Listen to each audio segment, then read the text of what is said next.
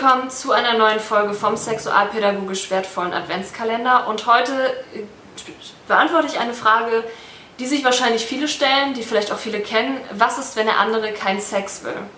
Das ist so ein ganz klassisches Problem, gerade in Beziehungen, was viele kennen. Und ich habe mitbekommen, oder so aus meiner Erfahrung bezieht man das sehr oft auf sich selber, dass man sich fragt, oh, bin ich nicht mehr interessant genug, bin ich nicht mehr attraktiv genug, findet der andere mich überhaupt oder die andere mich überhaupt noch begehrenswert.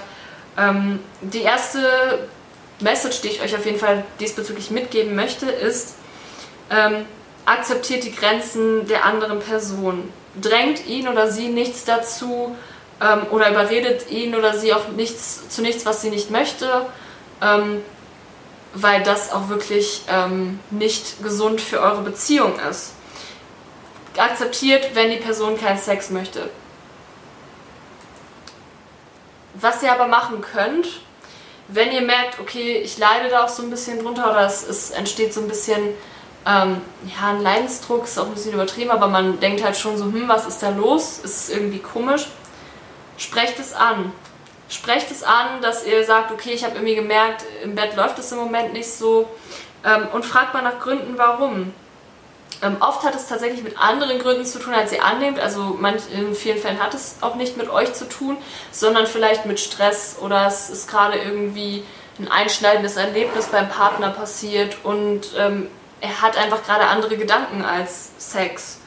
Ähm, was ich euch gerne noch mitgeben möchte, so als Tipp, formuliert einfach mal ähm, lieber ich Botschaften statt du Botschaften, so nach dem Motto, ich habe das Gefühl, ähm, du möchtest irgendwie nicht mehr so gerne oder ähm, ich habe so ein bisschen das Gefühl, für dich ist es gerade eher in den Hintergrund gerückt.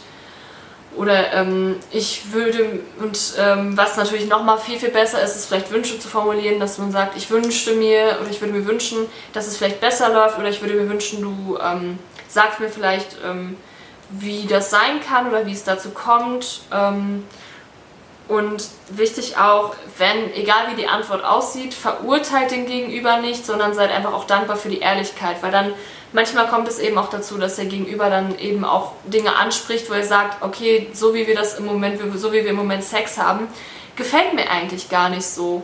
Ähm, und seid einfach dann dankbar zu sagen, okay, ähm, danke, dass du da so ehrlich warst und danke, dass du mir gesagt hast, ähm, was dir vielleicht gefällt und was dir nicht gefällt. Und natürlich auch fragt die nach Wünschen. Was, was was könnte man denn ändern ähm, am Sexualleben? Tauscht Fantasien zum Beispiel aus. Was, was hat sich der Gegenüber vielleicht auch vorgestellt? Was wünscht er sich? Ähm, kann man da vielleicht mal was Neues ausprobieren? Ähm, entwickelt gemeinsam Ideen, was man vielleicht ändern kann, dass das Sexleben wieder ein bisschen spannender wird. Ähm, ich würde euch da auch nochmal ähm, von Lustfaktor etwas empfehlen. Und zwar ein Buch, wo es auch genau darum geht, über Sex zu sprechen. Weil gerade auch die Kommunikation darüber kann eben sehr, sehr bereichernd für das Sexualleben sein. Ähm, und die, im Moment gibt es bei denen auch so eine Art Weihnachtsbox, die eben auch sehr bereichernd für das Sexualleben sein kann, wo man dann auch als Paar gemeinsam mal gucken kann, okay, was können wir da machen? Eigentlich die wichtigste Message, die ich euch geben möchte, bewahrt Grenzen einander und Communication ist key. Also Kommunikation ist der Schlüssel. Ich hoffe, ich konnte euch da ein bisschen weiterhelfen und damit bis morgen.